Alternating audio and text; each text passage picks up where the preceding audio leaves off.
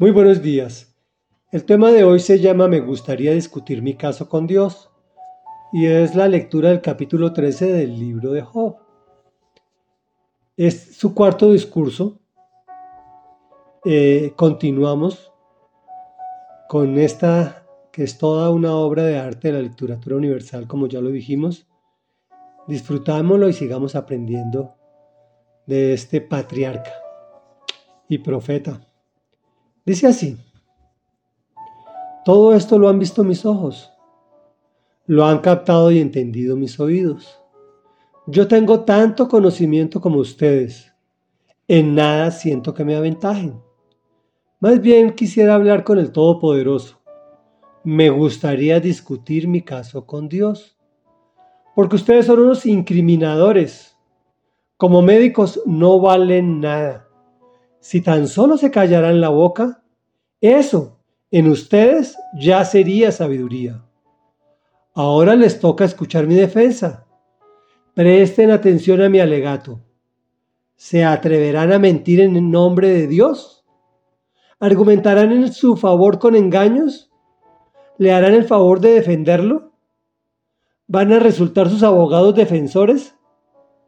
¿Qué pasaría si él los examinara? ¿Podrían engañarlo como se engaña a la gente? Lo más seguro es que Él los reprendería, si en secreto se mostraran parciales. ¿Acaso no les infundiría miedo su esplendor? ¿Y no caería sobre ustedes su terror? Han memorizado proverbios sin sentido. Se defienden con apologías endebles cállense la boca y déjenme hablar, y que venga lo que venga. Porque me pongo en peligro y me juego el pellejo.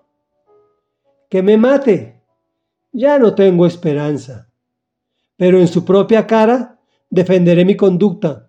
En esto radica mi liberación, en que ningún impío comparecería ante él. Presten atención a mis palabras Presten oído a lo que digo. Vean que ya he preparado mi caso y sé muy bien que seré declarado inocente. ¿Hay quien pueda presentar cargos contra mí? Si lo hay, me quedaré callado hasta morir. Concédeme, oh Dios, solo dos cosas y no tendré que esconderme de ti. Quítame la mano de encima y deja de infundirme temor. Llámame a comparecer y te responderé. O déjame hablar y contéstame. Enumera mis iniquidades y pecados. Hazme ver mis transgresiones y ofensas. ¿Por qué no me das la cara?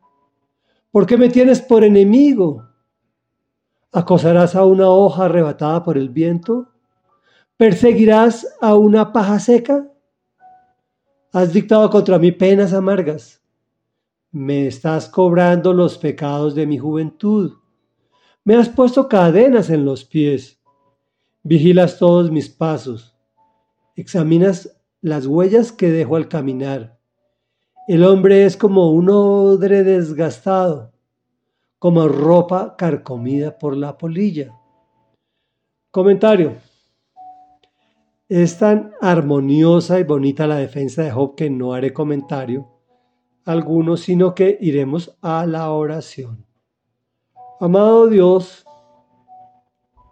qué maravilloso es poder venir a ti en cualquier momento y en cualquier lugar para discutir nuestro caso contigo, Señor.